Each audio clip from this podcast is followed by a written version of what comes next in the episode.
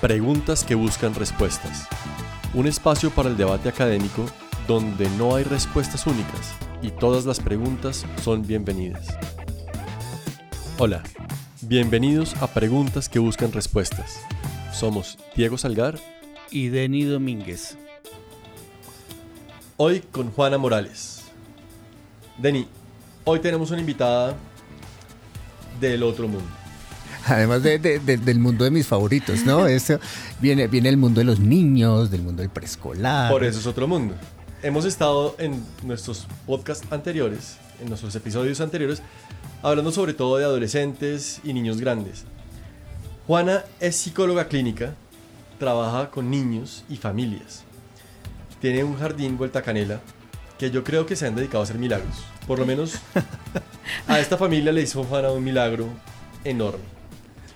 Te doy todas las gracias del mundo, Juana, por habernos acogido en el jardín, por todo lo que hiciste con mi hijo Francisco. De verdad que con mi esposa estamos muy, muy agradecidos por la acogida y por haberlo llevado y por haberlo consentido y bueno, toda luego, Luego contamos esa historia de cómo llega. esa es una historia maravillosa. Puede ser como otro podcast. Estamos llenos de anécdotas con Juana. Hoy en día, Vuelta Canela tiene 30 años. Es un jardín que además de, que de verdad hacen milagros, tiene unas innovaciones pedagógicas muy chéveres y están siempre estudiando, estudiando. Me devuelvo. Eh, Juana tiene una socia, amiga, Cecilia Zuleta La Pulga, y con ella han creado, yo diría, un centro de estudio, de investigación, de trabajo enorme y tiene muchos productos.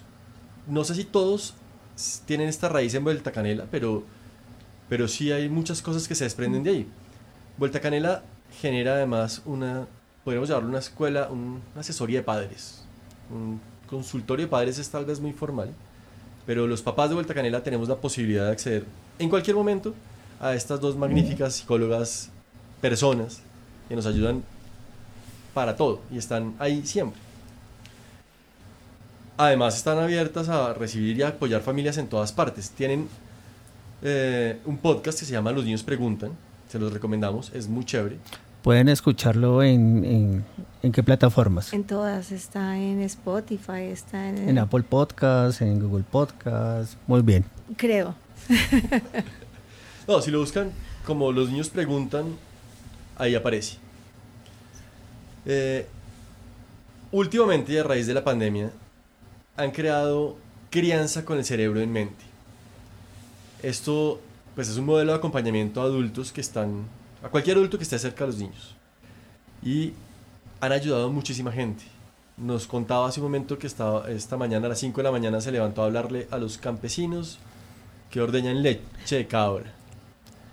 Y esto es en radio, ¿en, ¿en qué emisora me dijiste? Creo que era Radio Nacional. Bueno. Esto y mientras tanto Cecilia estaba en Costa Rica también hablando de crianza. Como ven, no es profesora. y uno puede decir, no, pues es que una psicóloga que habla de profesores, que, está haciendo en el podcast de Denny. No, y, muy seguramente van a decir también, ah, tampoco estaba en el aula de clase. Pero mentiras que sí. Y hace ya rato, porque 30 años dirigiendo un jardín infantil son muchas horas de estar con los niños en clase. Juana, bienvenida a este podcast. Muchísimas gracias por estar aquí con nosotros en, este, en esta noche. Mil gracias por invitarme y por creer además que lo que he vivido estos años puede ser útil, ¿no? Gracias por invitarme. Y cierro esta presentación con un dato muy importante. Es mamá de tres hijos a los que además yo también quiero un montón. Eh, Juana, para empezar esta entrevista, me gustaría que, nos devolviéramos sobre tu experiencia de formadora de profesores, porque cuando uno tiene un jardín, o un colegio, o una universidad, uno se enfrenta todos los días a formar profesores, porque llegan unos que saben mucho, pero no saben lo que uno quiere en una cosa particular, otros que están recién salidos de la universidad, que tienen muchas experiencias, ideas, pero hay que formarse en el oficio. Sí. En fin, y hay otros que no saben nada de nada, tienen muy buena voluntad y uno dice, venga, chévere, me gusta esta persona, podemos hacer un trabajo, el espectro es muy amplio. Sí. En ese trabajo, ¿en qué aspectos tiene que formarse un profesor? Y, y bueno, en tu experticia que es el preescolar, Sí. ¿qué crees tú que es lo, lo más importante? Yo, mi experiencia ha estado en educación inicial. Lo que yo he hecho estos 30 años es trabajar con niños entre 18 meses y 5 años en términos educativos. Y yo empiezo todo este trabajo en educación en un momento muy particular, porque los niños chiquitos no salían de sus casas todavía. Había guarderías eventualmente, pero no salían a lugares planteados como un proyecto educativo, cualquiera que fuera la mirada. Entonces era complejo, era complejo encontrar eh, cuál era el perfil, cuál era el perfil, porque los educadores formados en preescolar, en ese momento la formación no alcanzaba, ahora que hablábamos con Dani, lo decía clarísimo, no alcanzaba para niños tan chiquitos, y había que lograr encontrar cuál era la mirada, y desde educación inicial, si a mí me preguntaran dónde hemos tenido más retos y más necesidades, ha sido en saber sobre desarrollo en primera infancia, en educación inicial, porque es diferente cuando tú enseñas a leer y escribir, cuando tú enseñas mm, matemática, lógica mat- prematemática o habilidades finas o gruesas, a cuando tú tienes que acompañar el desarrollo y favorecer el desarrollo infantil, que es lo que hacemos en educación inicial. Y dentro de mi experiencia, donde yo creo que hay mayores necesidades y donde eh, hay que centrarse de primeras, es encantándose yo sobre desarrollo y educación. Y eso que tú decías hace un rato, Diego, y es cómo cuando tú trabajas con niños chiquitos, que es otro ingrediente que a mi criterio no puede faltar, y es que se necesita estar dispuesto a usar lenguaje de niños chiquitos. Y el lenguaje de niños chiquitos es tu comportamiento, y son las plásticas, y son la música, y es disfrazarte, y hacer títeres, y cantar. Y esa, es eso que te obliga a bajarte de nivel con los niños chiquitos, es un reto porque te toca en lo personal, te toca en tus creencias sobre si haces el ridículo o no, sobre si cantas o no, si estés entonado o no. Entonces, en educación inicial a mí me parece que es una mezcla bien particular y en preescolar de saber mucho de desarrollo y de tener aquellas habilidades que necesita un niño pequeño para poderte oír, escuchar, aprender. Desde nuestra mirada hablamos que son estrategias que entran desde los sentidos, desde lo que oyes, la, tu postura corporal, cómo haces. Y ahí los niños van a realmente poder aprender mejor. ¿ok? Ustedes no se imaginan la cara que tengo en este momento. Es, Yo lo veo es, es una sonrisa, es una Yo sonrisa de oreja a oreja Ajá. gigante, porque mi mundo es el preescolar y evidentemente pues te encuentras con, con estas posturas de no, no, de yo no voy a hacer eso. Definitivamente no. Y estamos hablando con una experta que nos dice, claro, te toca lo personal, te toca un poco el ego, pero es necesario. Sí. Y, y me encanta que hoy estemos entrevistando a alguien del mundo, de los pequeños, que nos pueda decir, sí, si vas a trabajar con estas edades, dile un poquito adiós al ego, dile un poquito, eh, a- escóndelo durante ese tiempo que estás. Pero yo no diría escóndelo, yo diría encuentra tu niño interior. Y fíjate que cuando entiendes por qué razón, que es una de las miradas en términos de formación, te voy a poner un ejemplo simple. Si uno tiene claro, y ojalá esto lo enseñen en cualquier facultad de educación, y, y si no te lo enseñan, ojalá tú vayas y busques dónde aprenderlo, y sabes que un niño menor de 6 años piensa en imágenes y no en palabras. O sea que las palabras son solamente un recurso, pero que piensan construyendo imágenes en su cerebro. Si tú sabes eso, ya sabes que las palabras no te van a alcanzar. No te van a alcanzar. Vas a necesitar hacer otra cantidad de cosas de acuerdo a ese desarrollo del cerebro. Por ejemplo, eh, nosotros decimos que percibes el mundo a través del hemisferio derecho. Música, plásticas, gestos, tonos de voces, posturas corporales, movimiento. Cuando entiendes eso, entiendes el lenguaje del niño. Y si entiendes el lenguaje de ese niño o esa niña, pues vas a poder entrar en una comunicación que es corporal, que es rítmica, que es musical, que es súper divertida. Y creo que ahí hay una clave en términos de formación.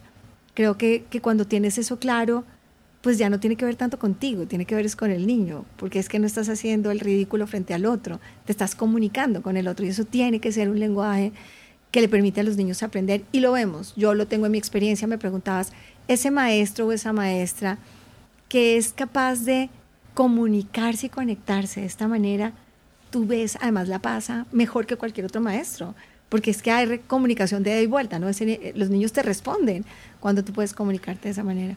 Entonces, una de las cosas que uno tiene que tener en cuenta cuando forma un profesor, o uno cuando es un profesor y quiere aprender, quiere aprender, es no, no exactamente ponerse el nivel de los niños, sino usar el lenguaje de esos niños. Entender cómo piensan y usarlo de acuerdo. Ahí, uy, ¿cómo se hace eso? Porque es que estoy pensando, yo, yo le dicto clase a niños de 11, es mucho más fácil para mí ponerme al nivel de un niño de 11 que estoy entendiendo, o sea, no es que sea eh, elemental, porque son grandes, pero son muy distintos. Y no es solamente un tema generacional, es que también su cerebro funciona distinto al mío. De acuerdo. Bueno, pero con un chiquito, yo digo, bueno, está bien, yo encuentro mi niño interior. Uh, ¿Y ahora qué hago con eso? Sí, porque entonces no va a aprender nunca nada, o sea, vamos a payasear todo el tiempo. Estoy hablando desde el otro extremo de la escuela. Sí. Denny está empezando, yo a los 5, yo los tengo a los 18. ¿Cómo enseña uno eso a los profesores que llegan a Vuelta Canela? ¿Cómo les enseñas a hacer eso? Pues en Vuelta Canela lo que hacemos son como varias miradas. La primera mirada tiene que ver con desarrollo, que es un poco cómo estás formado y qué sabes pero ahí estamos súper dispuestos a enseñar. O sea, tú puedes enseñar, vamos a los libros, vamos a las fuentes, ves videos, observas, vuelves y estudias. Ahí sí hay disposición, lo puedes hacer. Otra de las cosas que hacemos en Vuelta Canela es que entras en contacto con los niños, que ahí es donde a veces uno dice, mm, eso tiene que ver mucho con quién eres tú, lo que tú decías hace un rato, ¿no? Y es quién soy yo. Y tú ves los niños cómo se conectan o no con esa persona. A esa habilidad es más difícil de enseñar cómo te conectas, qué tan empático eres. Y luego tienes que entrar a entender cómo piensa cada niño, cómo aprende. Y en eso hacemos formación por un lado.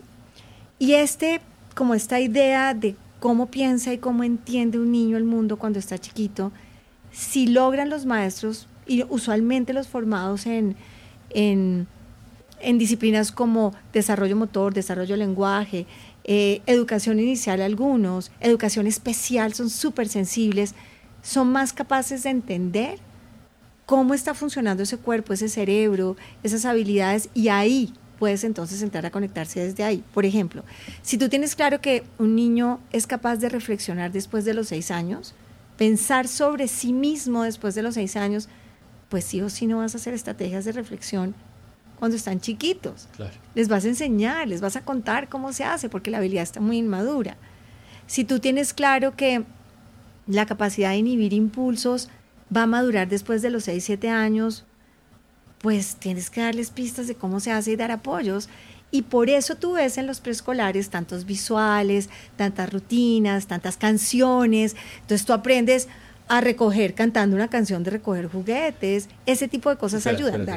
es que estábamos hablando con profesores y muchos no tenemos tan claro esto de inhibir impulsos y usaste otro término antes que era la capacidad reflexiva. Si nos pones ejemplos, inmediatamente lo entendemos porque tenemos a los niños en el aula todo el tiempo y esto nos pasa. Sí. Eh, danos un par de ejemplitos de qué significa cada una de estas cosas. Por ejemplo, en niños chiquitos, tú le dices, por ejemplo, ah, vamos a pensar que Pedro le pegó a Juan porque quería el juguete. Pedro tiene cuatro años y le pega a Juan porque quiere el juguete. Yo le puedo decir a Pedro, Pedro, si tú le pegas hacia Juan, Juan no va a querer jugar contigo. Y tú lo que supones es que Pedro va a ir a reflexionar y va a decir, ah, ya entendí, si yo le quito el juguete, él no va a querer ser mi amigo. Por lo tanto, yo lo que debo hacer es pedírselo prestado. Eso es lo que uno esperaría, que es lo que haría un ser grande adulto. Los niños chiquitos no son capaces de hacer eso. Entonces a un niño chiquito hay que decirle, a ti lo que te pasa es que querías el juguete que tiene Pedro, ¿cierto? ¿Te imaginas la imagen de eso? Es súper claro. Es, una foto. Ahí está, aparece. Ahí está. Pegar duele. Si tú quieres el juguete, tienes que decirle, dame, me lo prestas y le muestras la mano. Apenas yo te digo, dile, dame, pon tu mano así, dile, me lo prestas, inmediatamente se te hace una foto. Si yo no le doy esa pista, él se va a reflexionar y cuando tú le dices, ¿qué es lo que tienes que hacer? Dices, pedírselo porque si no, no van a jugar conmigo. Si se lo enseñas de la segunda manera, dices, ¿qué es lo que tienes que hacer? Cuando quiera el juguete le voy a decir, dame. Y le estás enseñando la habilidad. ¿Sí me explico? o sea, en la primera parte, esa reflexión realmente es un poco vacía. No, tiene, no dice nada al niño. O sea, el niño está repitiendo, pero no está pasando nada con él. Porque los procesos de pensar sobre sí mismo, que se llama la habilidad metacognitiva, entra en línea después de los seis años en el cerebro. Entonces, pues, cuando tú lo mandas al rincón y le dices, ve empieza sobre lo que le hiciste a tu hermano, pues él vuelve y le dices, ¿qué pensaste? Que no le debo pegar a mi hermano. Porque me manda al rincón. Porque es lo que me dijiste. Sí. Y eso, a eso me refiero a la metacognición. O, por ejemplo, el control de impulsos.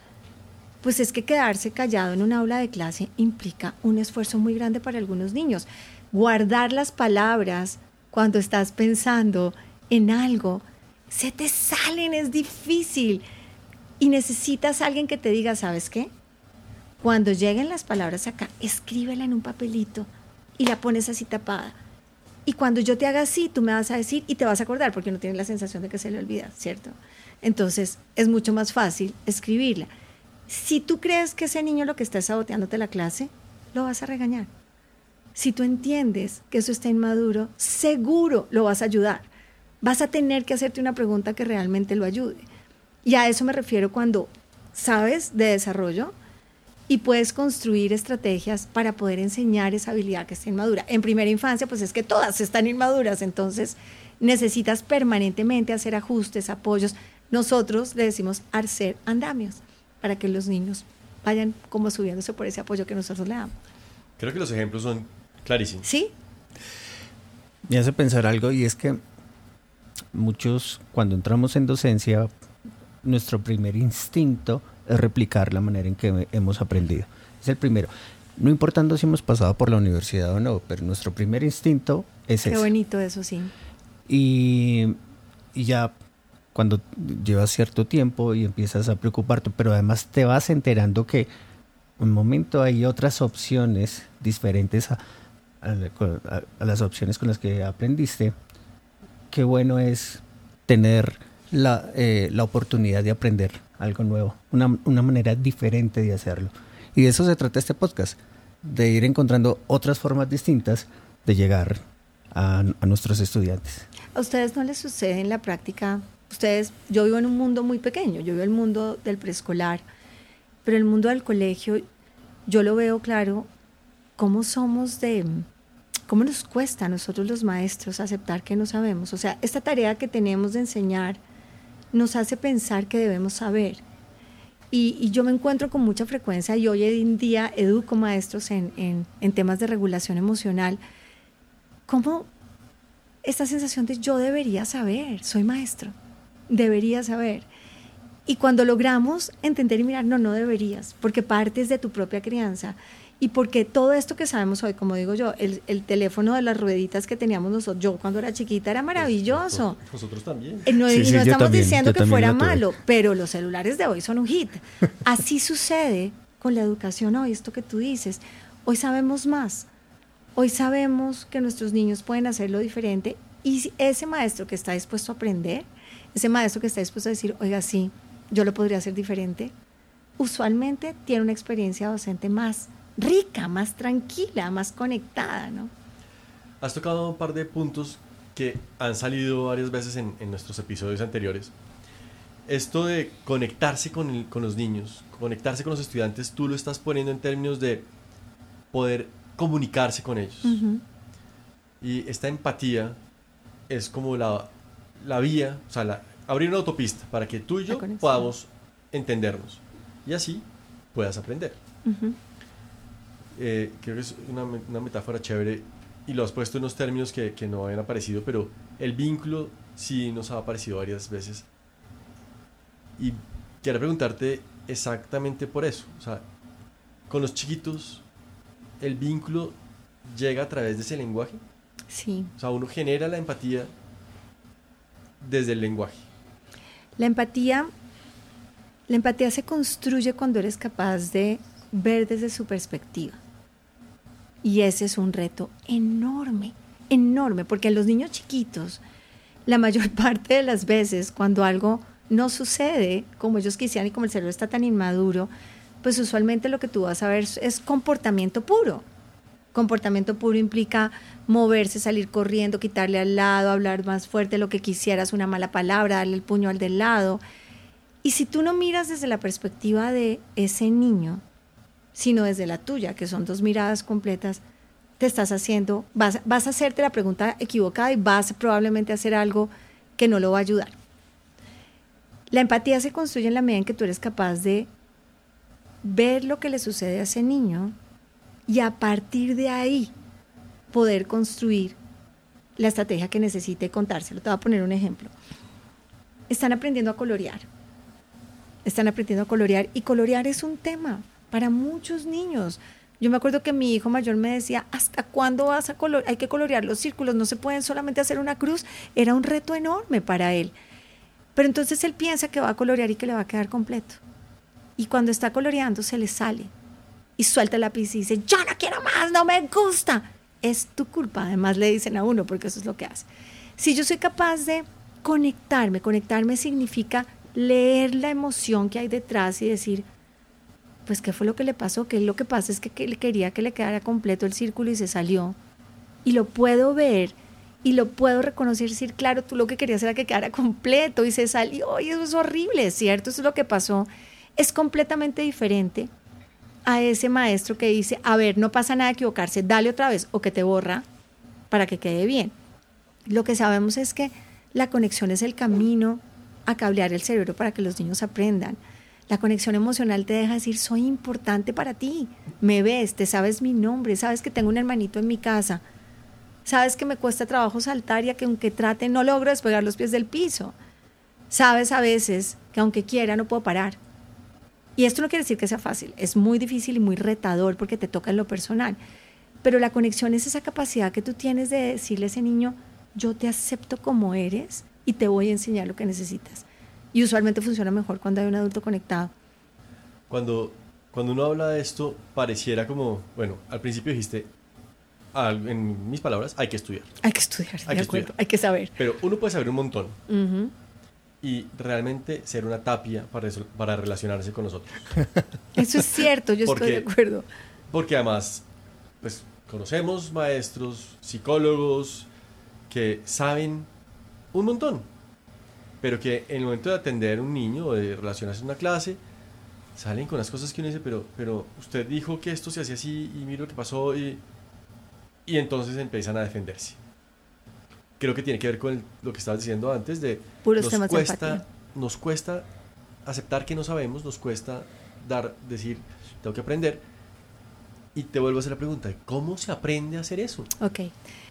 Em, hay varias maneras. La primera el primer paso es entender un poco de dónde tú vienes. Y ahí vuelvo a, lo que tú decías hace un rato y es, ¿cómo fuiste tú educado? ¿Cómo fuiste criado? ¿Qué crees sobre la autoridad? Porque acuérdense que uno, desde mi mirada, hay una sensación de que esta no, es real. Hay, hay, una, hay, una, hay una figura de jerarquía, o sea, quién dirige, quién guía, quién enseña, pero hay un, en tu chip como de crianza, en tu disco duro, allá en tu morral tienes esa idea que los de la obediencia, del respeto, del seguimiento de instrucciones, y eso te sabotea dependiendo de cómo fuiste tú educado y criado. Entonces, la primera parte que yo diría es, revísate tú, porque esto empieza por ti. ¿Cómo te va a ti mismo tolerando tus propios errores? ¿Cómo te va a ti mismo cuando cuando te sientes marcado, cómo, eres capaz de entender las cosas un poquito más allá de cómo se ven. Eso por un lado. Pero hagamos de cuenta que tú dices, no, no soy tan capaz. Me cuesta, me cuesta. Realmente a veces no entiendo muy bien. Cuando entiendes cómo piensan los niños y qué hay debajo del iceberg, o sea, porque uno ve la punta del iceberg, pero qué hay debajo, vas a poder empezar a pensar cómo lo puede pensar un niño y cómo lo ve. Voy a ponerte un ejemplo sobre un niño que se cae de la bicicleta. Va montando la bicicleta y se cae. La primera parte de esa empatía es poder decir, ah, se cayó de la bicicleta. Esa es la primera, que es la, la motora, lo que ves. La segunda es, uy, se cayó de la bicicleta y está llorando. Debe ser que le dolió. Es capaz de entender lo que pudo haber pasado. La tercera es, se cayó la bicicleta y eso le debe estar doliendo. Pobre, realmente la está pasando mal. Oyes mi voz, es una voz que conecta con lo que sintió. Y la cuarta, que eso no lo veo yo todavía en Vuelta Canela, es se cayó la bicicleta, le dolió terrible, la está pasando mal. Voy a ver cómo puedo ayudar. Ahora ponlo en adulto. Es exactamente igual. Se salió del círculo, le quedó mal. Se salió del círculo, es difícil para él. Se salió del círculo, es difícil para él, se está sintiendo mal. ¿Cómo lo puedo ayudar? ¿Cómo le puedo enseñar? Cuando tú, yo diría que la conexión se da cuando tú entiendes e interiorizas que tu tarea es enseñar y no corregir. Cuando tú dices, ¿cómo lo ayudo? ¿Cómo le enseño? ¿Cuál habilidad está inmadura en primera infancia? Bueno, no, y nosotros, todos que trabajamos en esto, lo vemos. Un adolescente tiene unas habilidades súper inmaduras y hoy en día, mucho más que antes, después del confinamiento. ¿Cómo lo puedo ayudar? ¿Qué habilidad está inmadura? ¿Qué pedacito? ¿Cómo le doy la mano? Y ese niño, Diego, que dice, siente, me están dando la mano, ese niño hace la diferencia. Yo siempre cuento esto cuando hablo. De mis tres hijos hay uno que tuvo muchos, ha tenido, tuvo muchos retos en la vida escolar. No llevaba las tareas, llegaba tarde, se ponía bravo, hacía cosas de esas que siempre los papás y las mamás queremos que los niños no hagan. Pero a Mauricio podía ser sábado 10 de la noche y él estaba sentado haciendo su trabajo. Increíblemente. Y yo me acuerdo decir... Yo espero que Mauro esté oyendo esto. Ojalá se le hinche el corazón porque ojalá, a los demás nos costó mucho trabajo. Porque ojalá, porque yo no podía creerlo, además, porque Mauricio, desde mi mirada, probablemente no era el maestro que yo creía que iba a estar más empático. Y ya eran las 10 de la noche un sábado y ¿por qué estás haciendo esto? Porque Mauricio es importante para mí, él no lo podía poner en palabras, pero es que él va a recibir el trabajo el lunes, yo no le puedo hacer esto, porque se conectó con él porque le dejó saber, estoy segura, tú eres importante, me doy cuenta, aquí estoy para ti, no sé cuál sería. Pero ahí es donde está la diferencia. Entonces tú, estoy de acuerdo, tú puedes ser el maestro más maravilloso y saber mil cosas, pero si ese niño no se conecta contigo, si tú no te conectas con él, quiero corregir, si tú no te conectas con él, no es al revés. El que hace la tarea es el, adulto. el adulto, ¿de acuerdo? Pues ese niño está menos propenso a cooperar. O sea, sí que es de lo que se trata, ¿no? Voy, voy a hacer un parafraseo de esto. Dale. Uno se conoce, sabe su chip, qué le da y qué no le da. O sea, me va a sabotear en esto porque a mí estas cositas me dan mucha rabia. La esto me saca la piedra. Total. ¿Dónde está en la piedra? cambio, esto, pues mi mamá era súper paciente conmigo, entonces yo, pues esa es fácil. Ujú. Bueno, yo me conozco y ya sé cuáles son mis puntos débiles. Cuando me enfrento a los niños, me enfrento no, cuando estoy en relación con el niño Sí. y veo, o con el muchacho, y veo la situación que sea, esto que tú, esta historia, estas dos historias que nos narraste, las puedo poner como, bueno, son, es un discurso de empatía que yo me voy formando a partir de observar. Es, es una observación plana. Le pasó esto. Está bravo. ¿Cómo le puedo ayudar? O sea, es- es- son tres frasecitas de cajón, entre comillas. Que ahí lo que yo estoy pensando ahorita es, ok, pero la profesora que está en la clase y el muchachito está brincando, pues ella quiere dar su clase y el niño no, No lo permite. no lo permite. Hacer este ra- razonamiento de, está saltando, estará alegre, estará... Y alguien dice, ¿a qué horas? Es que entonces, ¿cómo enseño Sí, matemáticas? estoy pensando en eso, ¿no? Sí, pero claro. creo que es un aprendizaje porque uno con la práctica rápidamente puede decir, ok, se tragó como les pasó a unos muchachitos de noveno el otro día, una libra de dulces por un experimento y estaban que no se contenían. O debe ser que pues, está feliz por algo o al contrario está súper bravo. Y bueno, pero esto lo lee uno con, con la experiencia. He parafraseado más o menos bien la historia. Sí y no. ¿Por qué? Te lo voy a poner de esta mirada. Porque una cosa es hacer la descripción de la historia, de, ah, claro, está brincando porque está cansado, y es hacer la historia, que eso es como se ve, que te va a ayudar siempre una cantidad, porque te vas a hacer la pregunta de, ¿qué será lo que le pasa? Pero la otra parte que la gente dice, yo me sé la teoría, pero no lo logro. Es que esto es dificilísimo. Cuando yo voy a, a hacer entrenamientos con frecuencia, tengo que entrar al aula de clase, porque si no entro al aula de clase, probablemente lo que me voy a encontrar es que se vuelven solo palabras. Pero cuando tú dices, ok, yo tengo unos momentos críticos dentro del salón. Esa es otra de las habilidades que los maestros necesitamos. ¿Cómo me voy a prácticas? Yo, nosotros le decimos eso, las buenas prácticas, que son aquellas prácticas que están lejos de la crisis, que es otra de las habilidades muy, muy, muy importantes de los maestros y es poder decir, ok, ese niño está brincando, yo ya sé que van a brincar después del recreo porque jugaron tres horas fútbol, ¿qué puedo hacer yo de manera anticipada, estructurada, para que esos niños se preparen para poder poner en práctica lo que yo les estoy pidiendo? Y eso es lo que se llama regulación, que son las estrategias de regulación. Si a mí me preguntan qué habilidades tiene que tener cualquier maestro en cualquier edad, es saber de cómo los seres humanos regulamos nuestro comportamiento, lo que sentimos y lo que pensamos. Y cuando tú te dedicas a apagar incendios, que es lo que recibo yo con mucha frecuencia, es dame un tip. Yo digo, pero es que no te puedo dar un solo tip. Por primer, pues te puedo decir, dar recomendaciones.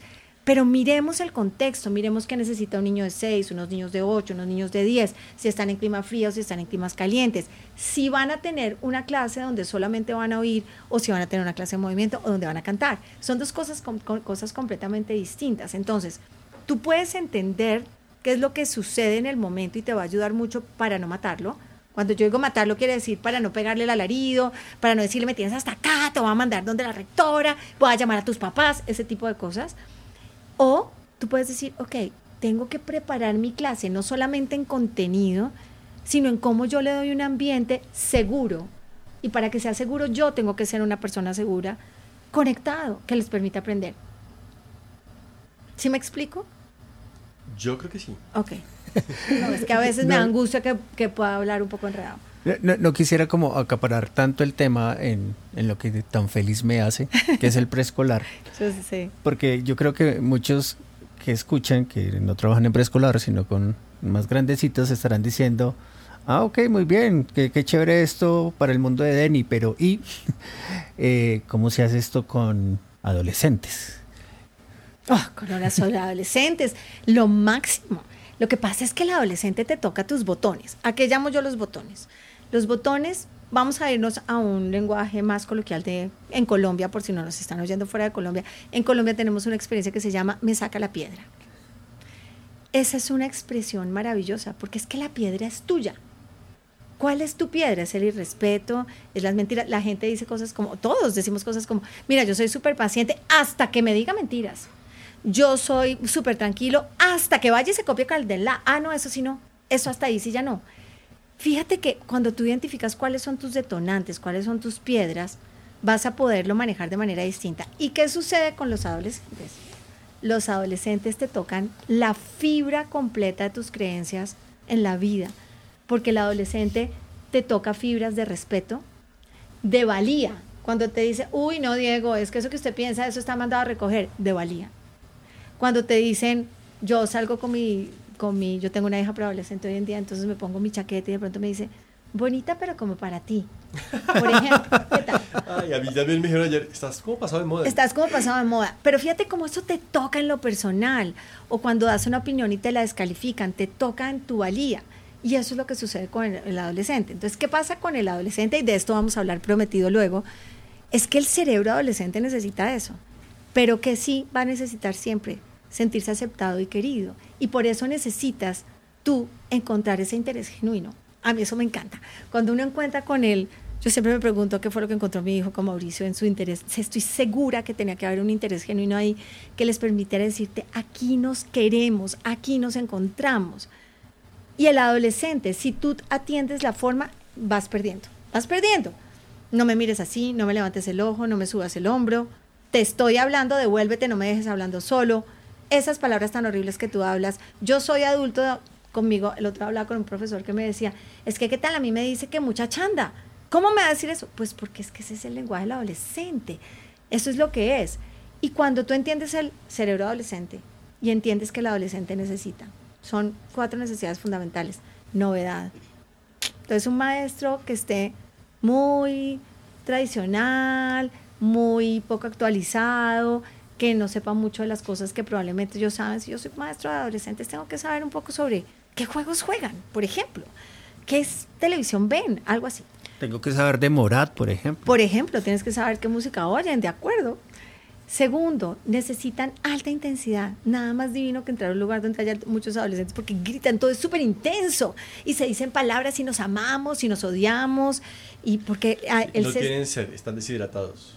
No ¿Ves la intensidad? Están desnutridos. No es que cambien de ánimo, son bipolares. Eso es el tipo de cosas que ellos dicen, ¿cierto? Además de todo, necesitan interacción social. Y esa es nuestra preocupación después del confinamiento, que muchos están diciendo, no, mejor no necesitan estar con otros. Y la otra, que es a mi gusto la que todos deberíamos tener claro, es que necesitan riesgo. Es parte de lo que el cerebro necesita.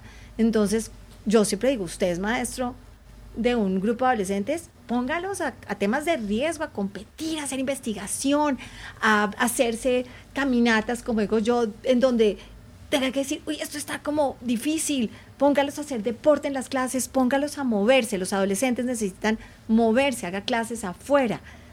Porque si uno incluye esas cuatro cosas y uno dice, ok, el otro día el profesor me le dije yo, juegue, concéntrese. No, yo tengo 50 años. Me decía, ¿qué es eso? Yo, pues claro, eso era un programa de mi televisión. Eso es riesgo, juego por equipos. Pero si tú entiendes que la conexión está no en el, ay, tan bonito, como lo haces cuando estás más chiquito, que tiene que ver como con esa voz, sino con esto que te dice, acá te veo, me gusta quién eres tú. Ese pelo largo me dice que eres distinto. Esa forma de hablar, voy a obviarla un poco. Porque si no te vas a que enredar en los momentos pedagógicos, mi hija divina a veces cuando hablo mucho me dice, uy, empezó el momento pedagógico. No, el momento educativo, es que me dice, el momento educativo, ¿qué quiere decir? Estoy hablando más de la cuenta. Cuando enseño, cuando me conecto, y definitivamente, o sea, los adolescentes tienen una pérdida en memoria, atención y control típica de la edad. Por eso se les olvida todo más, por eso se echan en la silla y como que el cuerpo, por eso te levantan los ojos, por eso los, sus intereses cambian, por eso se meten en problemas, porque el control ah, está haciendo un rollo. Entonces, cuando tú lo entiendes, fíjate que el juicio cambia. No sé si, si, es claro. Y puedes conectarte desde ahí mucho más fácilmente. Pues, ahora soy yo el que está viendo transparente todo, porque lo que está diciendo Juana corresponde a mi mundo. Pero, te has dado cuenta de algo y es que siempre ha hecho alusión a cómo funciona el cerebro. Ay, sí. Es que me parece muy importante esto que estás diciendo, porque también cuando hablabas de los chiquitos yo pensaba, pues es lo mismo. Y sigue siendo lo mismo. Yo tengo que entender el cerebro de mi estudiante y cuando pensaba en los ejemplos y me decías, sí, pero el, discurso sí, pero yo pensaba, claro, falta ese pedacito de me interesas. Me interesas. Y creo que ahí hay un punto de apertura mía como profesor por el, por el destino ese que tengo enfrente, por, por la vida, por el ser que tengo ahí. Que no sea, es, este, un estudiante más es, no, es, tengo 23 en el salón, pues tengo 23 personas y no un rebaño y poder hacer esa individuación y cada personita verla, creo que es lo que genera valor en el profesor. Si estamos hablando de cómo formarnos como buenos profesores, creo que los episodios que hemos tenido nos, o sea, Javier, Jairo, también nos dieron muchas pistas de esto. También Efren nos hablaba mucho de esto. Es impresionante cómo, cómo es de importante algo que obviamos normalmente. Porque mira, Diego, ahora que tú estás hablando del cerebro, y es lo que yo, yo trabajo desde el cerebro. El cerebro y el ser humano tiene tres necesidades que van en orden, en orden. Y si tú no las tienes claro, empiezas a funcionar al revés. La primera necesidad es seguridad, un ambiente que no sea amenazante, un ambiente que sea seguro, que no sea tóxico, que no sea altamente estresante, que puedas manejar. Y yo quiero hacer un paréntesis porque como la pandemia nos puso en un nivel de estrés violento, nuestros niños ahora saliendo después del confinamiento, pues esto tiene una cantidad de variaciones bien importantes eh, y están más reactivos que nunca, más inquietos que nunca, les está costando trabajo todo esto. Pero hablemos de la primera necesidad y es seguridad. La segunda, o sea, ¿por qué seguridad? Porque el cuerpo humano y el cerebro humano lo primero que necesita es saber que no está amenazado y que está salvo a salvo del maestro que golpea la, la mesa a salvo del maestro que le dice, voy a llamar a su papá y ese niño sabe o esa niña sabe que su papá podría darle un golpe cuando llega a la casa si el maestro lo llama. Ese primer lugar del cerebro, ese primer escalón, necesita sentirse seguro, reportar seguridad. Y eso depende de un lugar en el cerebro que se llama el tallo cerebral. El segundo escalón es sentirse amado, querido, aceptado. Ok, somos maestros, no los podemos amar intensamente, pero sí le podemos dejar a un niño saber cómo, yo sé quién es usted, ven, yo sé quién eres tú, te llamas Pedro y tienes una hermana que se llama, no sé, o te gusta el fútbol, sé que eres del equipo de fútbol, o sé que es difícil para ti las matemáticas. Si garantizamos regulación emocional, se activan las, digamos que los cables, es el cableado a las zonas del cerebro de las que dependen el aprendizaje, que se llaman los lóbulos prefrontales del cerebro. Entonces, piénsalo en una casa como dos pisos. En el primer piso de la casa está la seguridad y la conexión, y en el segundo piso de la casa están los miles de manuales que tú necesitas que tus, que tus niños, tus alumnos pongan en práctica. Leer, escribir, sumar, restar, decir hola, buenos días, quedarse callados, ir a hacer la fila en el comedor, decir permiso al amigo, hacer turnos. Eso está en el segundo piso de la casa. Muy inmaduro, porque el cerebro termina de madurar a los 25 años. Entonces, si tú como maestro tienes claro que para acceder a ese segundo piso necesitas garantizar seguridad y conexión, ahí es que tú dices, claro, este es el camino.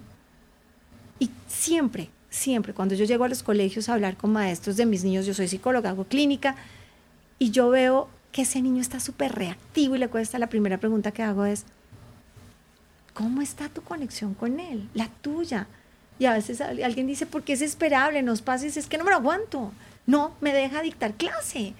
Entonces desde que llego le digo, ojo, ¿no? Hoy no volver a empezar. Y cuando le damos la vuelta, cuando esa intencionalmente decimos, ok, vas a empezar a mirarlo, vas a notar lo quién es ese, no le pongas, él no es el desobediente, él es Pedro que le cuesta trabajo quedarse quieto, probablemente va a estar un poco más dispuesto a cooperar contigo. Entonces, esa es la razón por la que en términos de educación, si entiendes cómo llegar a donde tú quieres llegar, pues el camino es este del que estamos hablando, ¿no? Y eso no lo digo yo, eso lo dice la ciencia, los grandes, los que...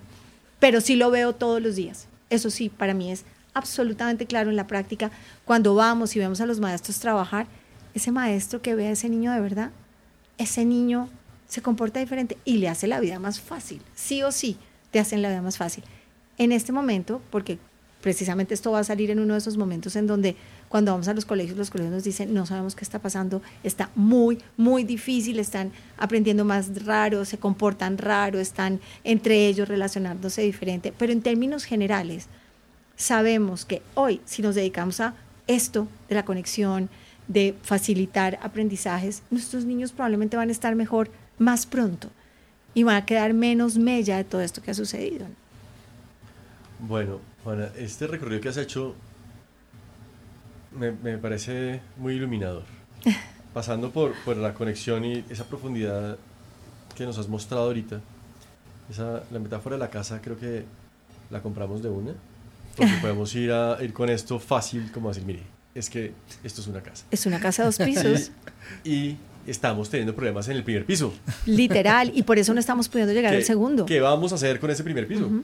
Porque, bueno, pandemia o no pandemia, ahí se juega una gran parte de la vida escolar. De acuerdo. En ese primer piso. Queremos todos que el segundo piso sea perfecto, porque ahí es donde los reciben en MIT y Harvard pero no llegamos allá sin que antes tengamos esta seguridad y este, estas autorregulaciones y demás. me parece que eso, eso nos ayuda mucho. Me voy con, para cerrar este pedazo, hay que formarse para conocer, para conocer muy bien el cerebro. De acuerdo.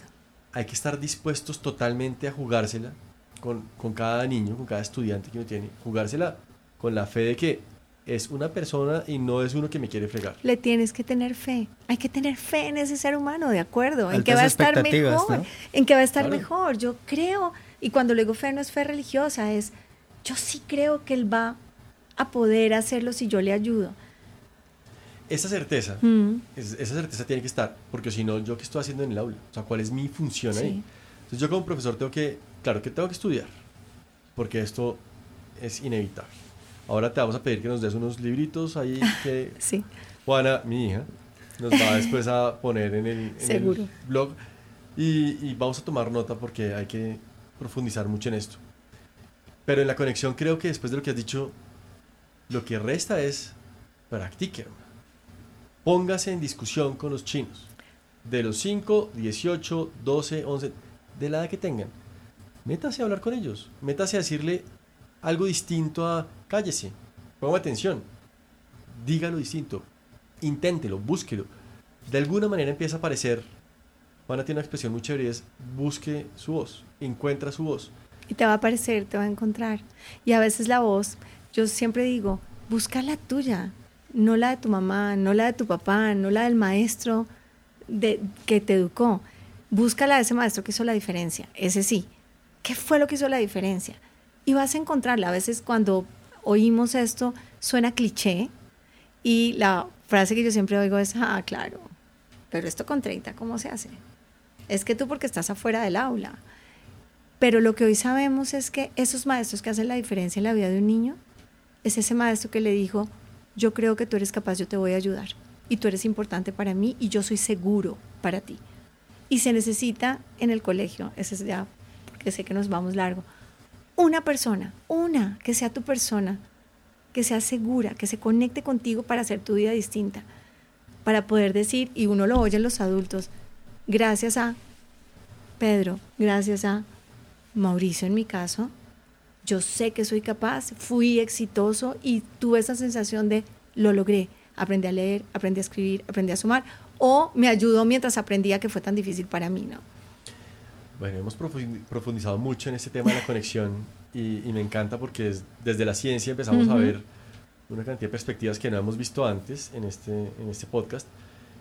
Y ese momento de, de gran valor que es estar en relación con el otro nos posibilita aprendizajes mayores.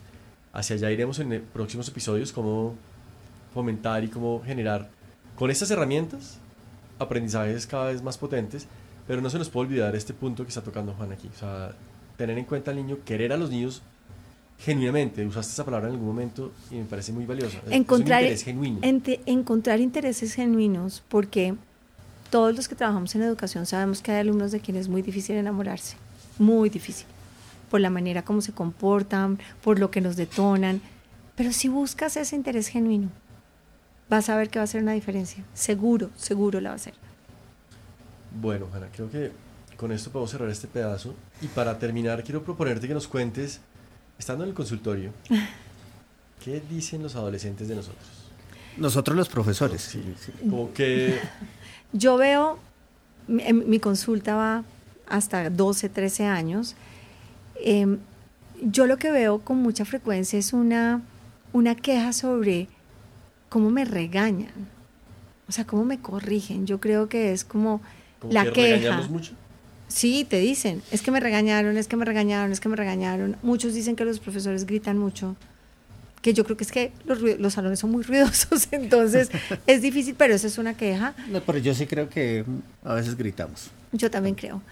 Y, mm, pero al mismo tiempo, cuando hablan de ese maestro que hace la diferencia y dicen cosas como ese es súper chévere, vieras si se hace esta, esto o esto otro, eh, él sabía que yo, no sé, cantaba y me preguntó, si ves, el tema de quién eres tú, se le iluminan los ojos a estos niños cuando son capaces de encontrar esa persona que le ayuda a ser mejor ser humano, ¿no? Porque jalona, ahora hay que decir, hay que estar muy listos a las pocas palabras, a las descalificaciones, a como te decimos, a que te levanten el ojo, a que te tuerzan el hombro, a que se volteen y poder pasar más allá de, lo, de lo, esta idea que tenemos del respeto, que si tú me levantas el ojo me estás irrespetando, eh, y ellos van a aprender. Yo no conozco adultos que te levanten los ojos como los adolescentes. Eso va a pasar.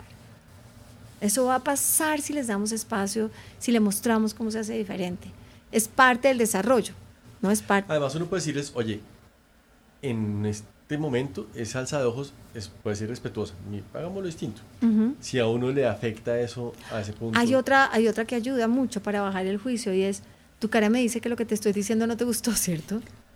No te gustó, ya me di cuenta. Y el adolescente dice, ay, no, no, no, me pareció. Que eso le, además, fíjate, una tarea del maestro es, es ser espejo de ese niño o de ese adolescente, es decirle, te ves así. Eso me encanta. Uno dice, me pareció porque tu cara, cuando subiste Me la ceja, dije, no te gustó. No, pues sí, no fue tanto. Es, es ayudarlo. Si ves, todavía falta tanto en la educación y en, y en la madurez y en el desarrollo que esa es una buena práctica. Ah, me hace pensar que, como reflexión hacia nosotros los maestros, es, el miedo es un pésimo consejero en la vida, en Mm. general. Ujú. Y uno no puede educar desde el miedo, desde el temor. de que, que mi educación no genere es- el susto y te hago caso porque de pronto tú levantas la voz o manoteas o, eh, y ojalá eh, tendamos a hacernos a un lado de porque muchos aprendimos de esa manera y obedecíamos más eh, por miedo a querer evitar ciertos conflictos y cambiar hacia la pedagogía del amor y de la aceptación del otro y de entender el momento que estás viviendo en la vida. Bueno, Juana, te agradezco un montón estas reflexiones que nos has hecho. Nos pones a pensar en una perspectiva distinta y creo que a practicar mucho. O sea, yo salgo a clase mañana pensando, "Ah, tengo que tener unas charlas tan interesantes con mis estudiantes Toca. porque, pues nada, tengo que decirles unas cuantas verdades que me interesan de verdad, Claro.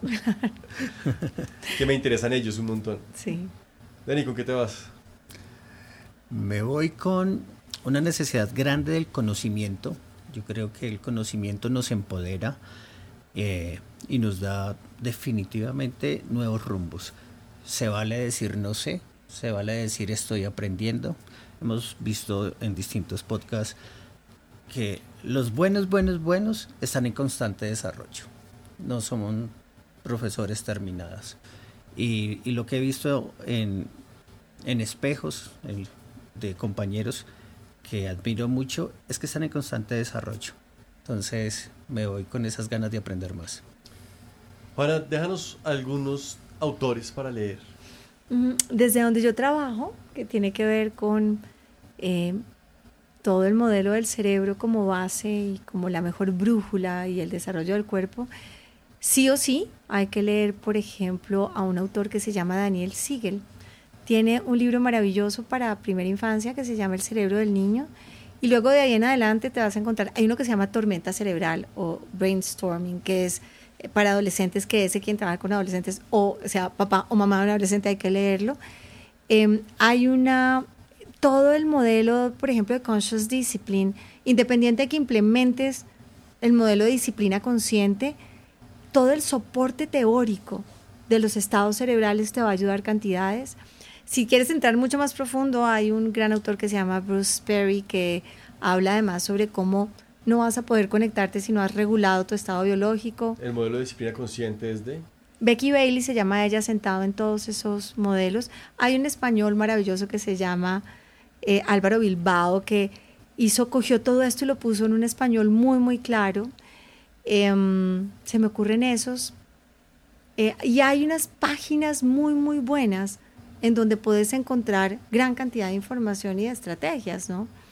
Y también hay un podcast. ¿Cómo Hay se llama ese podcast? El nuestro, este es un podcast de, de crianza. El nuestro se llama Los niños preguntan, que lo que hacemos son conversaciones de crianza a partir de preguntas que hacen los niños reales.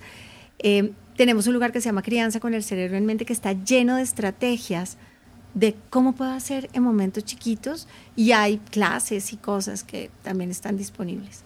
Y cuando la quieran contactar, pueden buscarla en redes, que está por todas partes. Sí.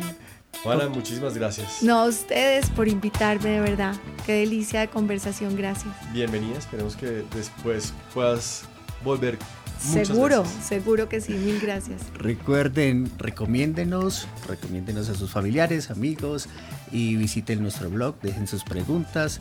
El blog es preguntas que buscan respuestas.blogspot.com. Hasta la próxima.